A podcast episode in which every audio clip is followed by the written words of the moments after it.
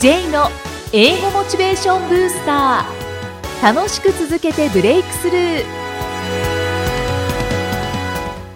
Hello everyone! こんにちは、J こと早川浩二です。ハローアシスタントの生きみえです。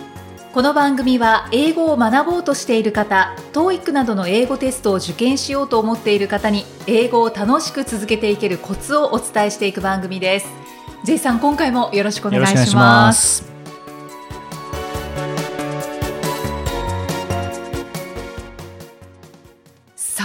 回のテーマは何でしょうか？今回はアウトプットすることで自分の価値をアップさせるっていう話ですね。まあこれは英語学習に限らずも全てにおいてそうだと思うんですけども、んんこう学習っていうと、とにかくインプットをして知識をつけるっていう、そんなイメージって多いですよね。そうですね、まあ英語で言うと単語を覚えるとか、はい。文法を覚えるとか、っていう、あとはまあ、リスニング、聞く、とにかく聞くとか、とにかく読む。まあもちろんそれも大事なんですけども、はい。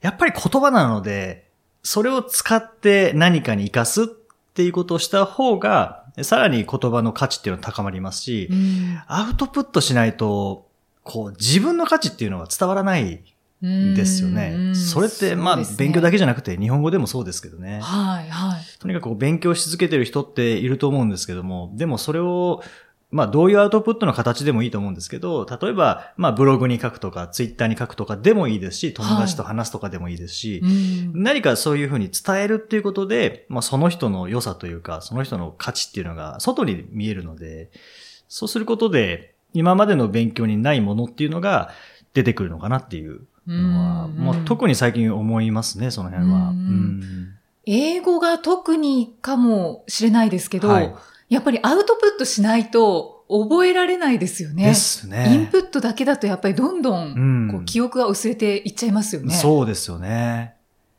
だから、まあ、例えばこれ英語と関係ないんですけど、あの、技術がどんなにすごくても、それを誰かに伝えるっていう人がいないと、その技術っていうのは伝わっていかないですもんね。そうですね。うんだはから日本の技術ってやっぱりすごいなと思うんですけどね。それがなかなか伝わらないのっていうのは、やっぱり英語っていうところで足止めを食らってしまっているっていうところがあると思うんですよね。い。はい、うんもったいない。これもったいないですね。あと、はいあの、今、Facebook、世界中で使われてますけどね。はいユーザー数がなんか、何億人とかなんかそういう単位じゃないですか。奥ですよね。もう何億人とかって、絶対日本だけだと何億人って、まあそもそも1億2000万ちょっとしかいないので、そうですね。えー数億になることはありえないですけどね。うんでもそれ、あの、まあ Facebook の話したところで、あの、もともと Facebook が出る前に、Facebook と同じようなものを考えてた人がいるらしいんですよね、アメリカに。そうなんですか。はい。で、ただ、それを誰かに伝えるってことをしなかったので、もちろんその人英語喋れますけどね、アメリカ人なので。うんうんでも誰かに伝えるってことをしなかったので、マーク・ザッカーバーグが盗んだわけじゃないと思うんですけども、はい。え同じようなシステムを考えてう、んそれを先に世界にアウトプットをしたことによって、まあ今のような状態になったっていうところはあるって、あの本に書いてあったんですよね。えー相当な違いですね。ですよね。だってお金で言ったらも とんでもないでう、ですよ。すよね。はい。アイデアって人に言わなきゃダメだなっていうのは、そうですうんあね。りますよね。じゃあ、ひらめきは人に伝えた方がいいですね。そう、本当そうですよね。ボツになったとしても。うん。絶対そうですうね。んうんまあ、それがアウトプットするしないだけでそこまで変わるっていうのは、まあ、本当に顕著な例だとは思うんですけどね。はい。でも、それって、まあもちろん英語学習もそうなんですけども、僕らってあんまり、こう、質問ありませんかって言われたら、まああんまりあるとは言わないですよね。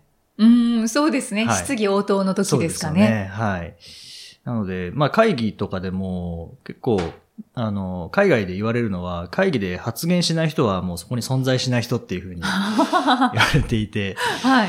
それって、まあ多くの日本人、僕も含めて多くの日本人にとっては結構厳しい考え方ですよね。うん、日本人は質問しないですね。しないですよね。それはインプットの場っていうイメージが会議にあるからかもしれないですよね。うんあと恥ずかしいが。あそれもありますよね ありますよねあ。と何かあったら終わった後でみたいな、そうですね。うんところありますもんね。はいでも、やっぱり、世界的なスタンダードで言うと、発言しない人はいない、そこに存在しない人っていう話があって、でこの前あのビジネススクールで教えている、えー、米倉誠一郎さんっていう方のお話聞いたんですけども、はい。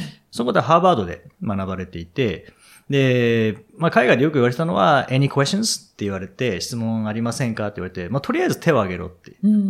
で、当てられたら、その時に考えろみたいな。うん。とりあえず参加していいる姿勢を見せることが大事だとかって言われてたんですよね。はいはい。それって、日本ではあんまりそういう教育ってされないですよね。そうですね。うん質問しろとも言われないですうし、ん。するのとも言われてないんですけどね。はいはうん、逆になんか質問したら、あの前で喋ってる人の説明が足りなかったって思われるんじゃないかみたいな、うんなんかそういう察するというか、まあ今風に言うと忖度というか、っ ていう部分がありますよね。い。そうですね。それはありますね。うんそこは、日本語のアウトプットをしないっていう状態だと、英語でもアウトプットやっぱしなくなってしまうので、うんはいきなり英語って結構ハードル高くなりますけどね。うんだからそこはなんか日本語でアウトプットするようにして、とりあえず何か聞くとか、はい。質問ありませんかって言われたら、とりあえず何か質問するっていう意識を持って、で、生活していくと英語でもアウトプットしたくなるっていうところはあると思うんですね。うん変な質問でもいいんですよいや本ね。当そうですよ多分、ね。それ言ってたじゃん、セミナーの中でってはいいうことでも、まあ、とりあえずアウトプットしてみる。そうですね。で、同じように思ってる人やっぱりいますからね。そうですよね。はい。はい。僕もセミナーとか聞いてて質問したいなって思ったけど、これって変な質問かもしれないってやっぱり思う時ってあるんですよね。うんでもそれと同じ質問を別の人がしてくれるとかっていうのはあるので、そうですなんね。だ言ってよよかったのかっていうの ありますでもちょっとほっとしたり。そうですね。ありますよね。ありますはい。で、まあちょっと話変えますけども、あの、はいアクティブっていう言葉あはいりま。すよね。はい。日本語で言うと、どんな感じになりますかね？えー？え、活発とかですか？活発そうですよね。行動的とか活発とかっていうことですね。で、まあ、英語学習をこうアクティブに学習していただきたいなっていうのはもちろんあるんですけどね。でも、僕もそうでしたけど、こう、アクティブに勉強している時であったとしても、まあ、単語で言うと、リアクティブっていうのがあるんですね。リアクション。はいまあ、アクティブの名詞がアクション。うんうん。で、えーリアクションってありますよね。リアクション、はい。リアクションって、日本語で言うと、え、反応ですか？反応、そうですね。はい反応ということは何かが起こったことに対して、まあ反応する。はい行動を起こすっていう感じなので、何かが起こらないとリアクションって取れないですよね。そうですねで。も学習も、こう何かが教材を見て、えーそこから学ぶっていう教材があることによって、リアクション的に学習ってすると思うんですけれども、うんうんはいでそれは reactive。アクティブに対しての reactive。その反応的な学習っていうふうに、うんまあ呼べると思うんですね。で、もう一個、アクティブには proactive っていうのもあるんですよね。ああ、聞いたことあります。どんなイメージですか？えーっと、化粧品ですか？ですよね。あれってどういう時に使うんでしたっけ？プロアクティブって。プロアクティブって私、商品名なのかなって思ってたんですけど、はいはい商品、その商品、まあプロアクティブよく流れてますもんね。そういう英語があるってことですよね。そうですね。なんかニキビとかですね、肌のケアとかで使うそう、やつですね。そうですね。はい。あれって、ニキビできたら使うんですか？それとも、できる前に使うんですかねできる前にも使っていいんじゃないですかね。予。防みたいな。予防感じですかねもあるんじゃないですかね。はいはい。そう、このプロアクティブっていうのは、何かが起こる前に動くっていう意味なんですね。ああ。だか、ら、まあ、あの製品で言うと、ニキビができる前に動くっていう、だから予防ですよね。はい、ではい。英語学習も、このプロアクティブっていうのを入れると、身がさらに入るようになるんですねうん。これから、まあ、こういう場面で英語を使うだろうなっていうところに対して、アクティブに、もうちょっとこういうことを学習してみようかなとかっていうのがあれば、少し学習の質が変わると思うんですよね。うんうんはい。なので、まあ、アクティブに学習しつつ、もちろんリアクティブ、その教材があってとか何か言われて、そこに反応するっていう学習の仕方も一つありますし、あともう一つは、まあ、今後こういうふうに英語を使っていきたいなっていうので、考えてそこに向けて学習していくっていう、まあ、プロアクティブな学習の仕方っていうのがあって、で、アウトプットはどちらかというと、プロアクティブの方ですよね。アウトプットはそうですね。はい。ですよね。もちろん質問されて答えるというリアクティブなプロあのアウトプットもできますけども、どちらかというと、まあ、こういう風になりたいとか、こういう活動をしていきたいっていうのがあったら、それに対して英語で情報を発信していくとか、うんっていう風にしていくと、まあ、自分の価値が上がっていくので、まあ、学習法ではないですけどね。はい。少し、はいあの、考え方というか、うんえーまあ、ここまで勉強してきたものを使って何か発信してみるとかっていうふうにすることで、まあ、今までにない日本語しか喋らなかった時の自分にはない何か価値っていうのが生まれてくると思うんですよね。じゃあ質問するは、プロアクティブそうですね。ですね。そうですね。そうですねんそれによって何かを得たいっていうところですからね。うんうんはい。ああ、プロアクティブにはい行きたいですね。行きたいですね。はい日本語も英語も。そうですはねい。英語で名言。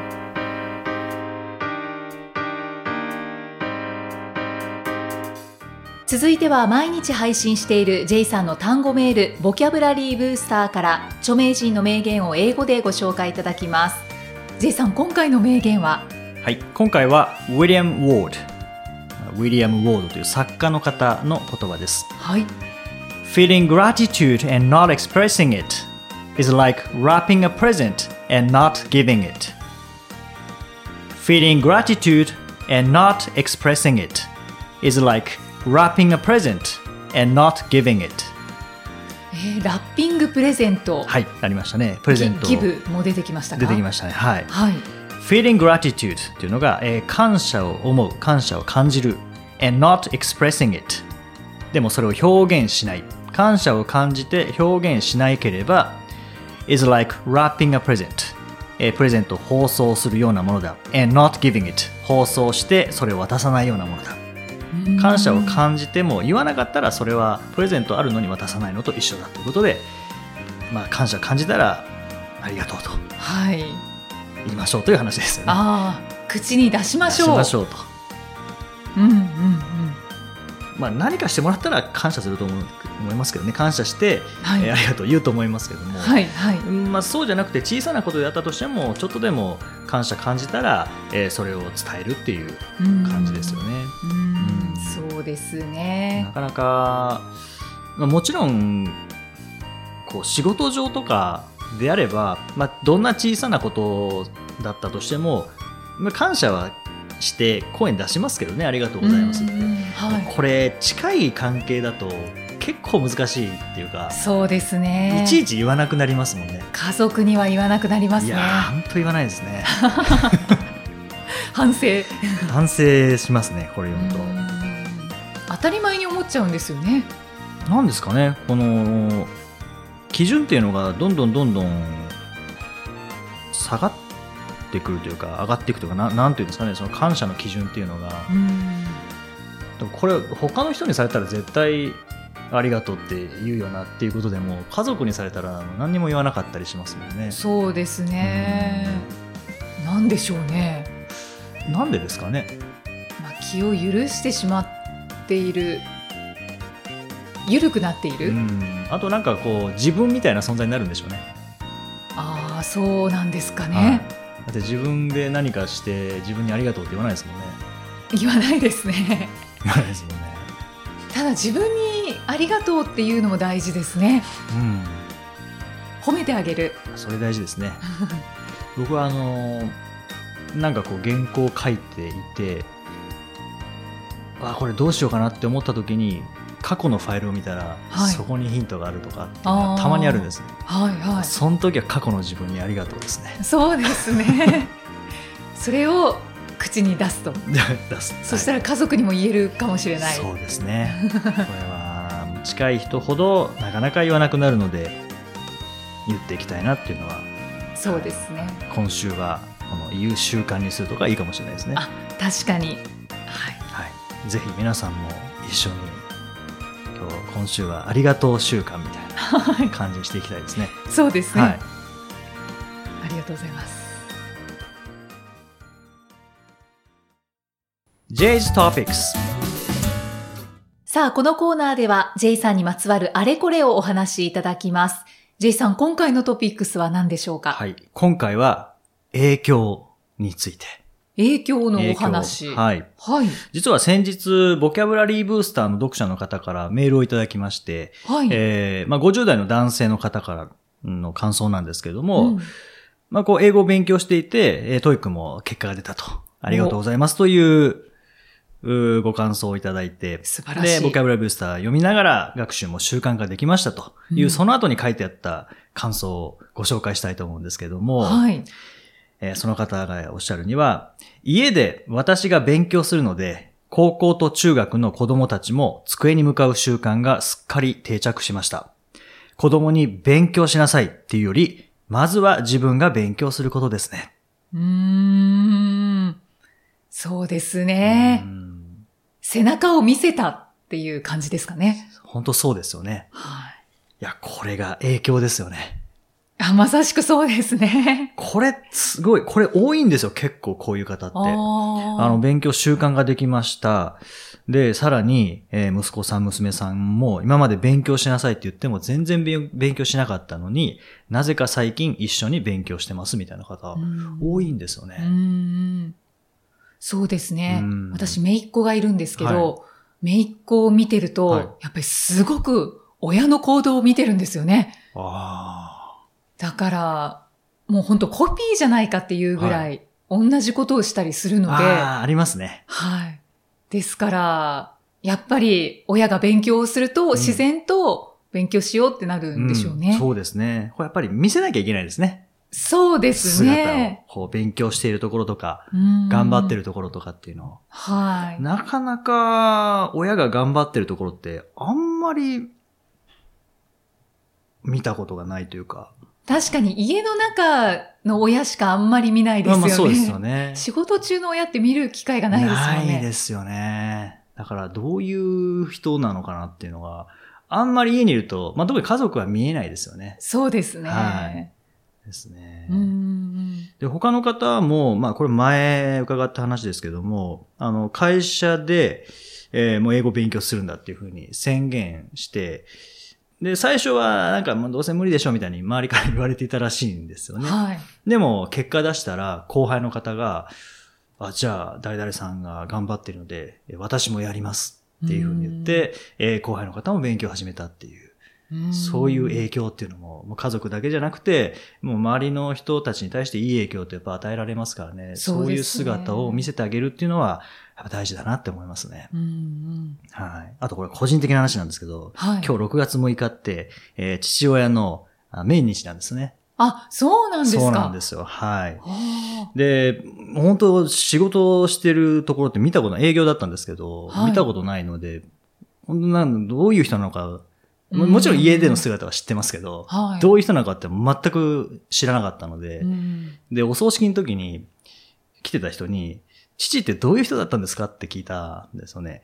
そしたら、あの、熱い人でしたって言ってそんな暑さ家で見たことないので、えどういう暑さなんですか？って言ったら、あの、同僚の方が入院してたらしいんですよね。はい。で、まあその方は、まあ結局は、その、まあ数ヶ月後亡くなってしまったみたいなんですけど、でもお見舞いに行った時に、えー、まあ営業なので、やっぱり、えー、契約を取ってこなきゃいけない。だから、まあ良くなるように契約を取ってくるっていうふうに約束をして、絶対無理だって言われている契約を取ってきたんです。らしいんですよね。おこれはお葬式じゃなくてもうちょっと前に、もうちょっと前に本人の口から聞きたかったなっていうのは、僕はその時にすごく思ったんですよね。ー本人は喋んないですよね。喋んないですけどね。喋んないですけど。まあ性格にもよりますけど、うん俺やってやったんだぜっていう人もいるかもしれないですけど。まあそ、でも、それ言われたら、あっそって言ったと思いますけどね。思いますけど、でもやっぱりなんか、そういう仕事のうん姿勢とか姿っていうのは、なんかこう、見せておくと、そこから影響っていうのが出てくるのかなっていうのは、すごい、その時に思いましたねう。んはい確かにそうですね。ちょっと梅雨前にジメジメした話になりましたけども。いやいやいやいや、そんなことはないです。はい。まあ、でも、やっぱりこう、感謝っていうなかなか、両親に対してもなかなか言いづらいですからね。そうですね。はい先ほど名言であったので、ありましたけどね。感謝をは口にしいて、そうですね。で、親である方うは、ん。お子さんにはい。自分のやっている姿を見せると。そうですね。はいはい。まあ見せなきゃいけないってなるとちょっとプレッシャーまあ、なので、プレッシャーですけどね。でも、こういう姿を見せたいっていうところで。はい。なんか感じ取ってくれると思うんですよね。うんうん。そうですね。はいなんだかいいお話でした。いやいやこんな番組でしたっけ？英語モチベーションブースターは。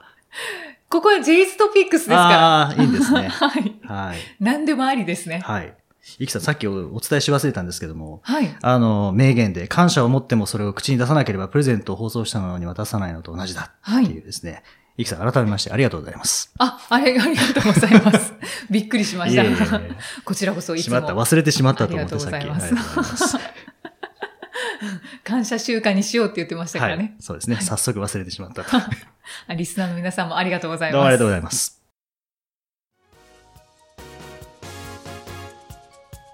第59回お送りしてまいりました。J さん、またまたはい感想があ届いておりますので、ありがとうございます。ご紹介します。はい。翔子さんからいただきました。ありがとうございますありがとうござ。います。こんにちは。いつも楽しく拝聴させていただいています。先日のポッドキャストでボキャブラリーブースターの内容をポッドキャスト内でご紹介されていた際、イキさんが植物系はどうですかとお題を出され、それに答えて J さんが、では一つ目は植物園、ボタニカルガーデンにしましょうとのくだりがありましたね。それを聞いて後の4つを自分なりに連想してとても楽しむことができました。ちなみに私の予想は大外れでしたがこのような楽しみ方を新発見できましたので今後もお題の発表をしてくれたら面白いなと思いました。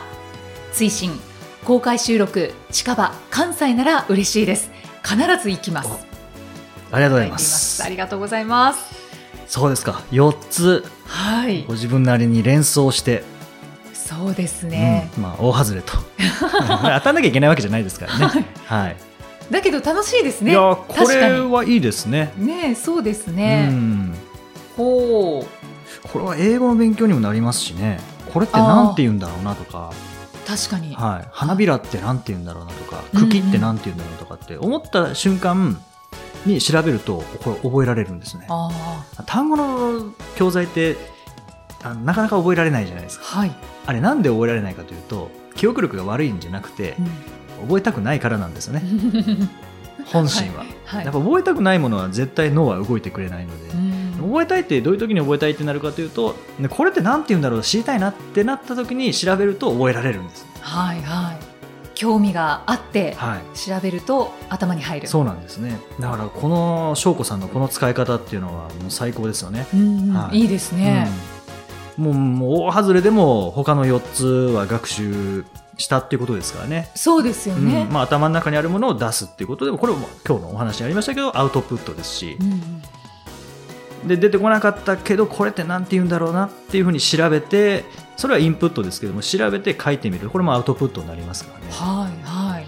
でその話を誰かにしてみるとかってなったらもうこれもさらにアウトプットになるので、えすごいいいですうね、ん。この5個でいろんな楽しみ方ができますよね楽しいだけでなくて、こう身につけますし発信もできるっていうのはこれいいですね。いいですね、はいえじゃあじゃあまま またやりますか。またやりますか毎回やりましょうか、これ。毎回やりますかはい。はい私もう本当に気軽に決めちゃいますがいいいいですか？いいです、いいですよ。そのテーマだけ言っていただければ。はい、はい。じゃあ、せっかくなので、明日のボキャブラリーブースターのテーマ、いきさん、お願いします。はい、えー今週ははい感謝習慣にしましょうと言いましたので、はい。感謝でお願いします。感謝で。はい、わかりました。じゃあ、1個目は、feel gratitude。うん感謝を、さっきのですね、感謝を感じるっていうんですかね。はい feel gratitude。うんうんここからいきますので、残りの4つ、ぜひ、えー考えてみていただいて、はい、まあ、当たっても何も商品ないんですけども 楽しんでいただけたらと思います。そうですね。ははいい、翔子さんありがとうごどうもありざいました。がとうございました。さあこの番組ではご質問ご感想を随時お待ちしています。メッセージは J さんのアメブロ英語モチベーションブースターの中のポッドキャスト下にお問い合わせフォームがありますのでお気軽にお送りください。それでは J さん Okay, thank you for listening. See you next week. バイバイこの番組は提供株式会社ラーニングコネクションズプロデュースキクタスナレーション生きみえでお送りしました。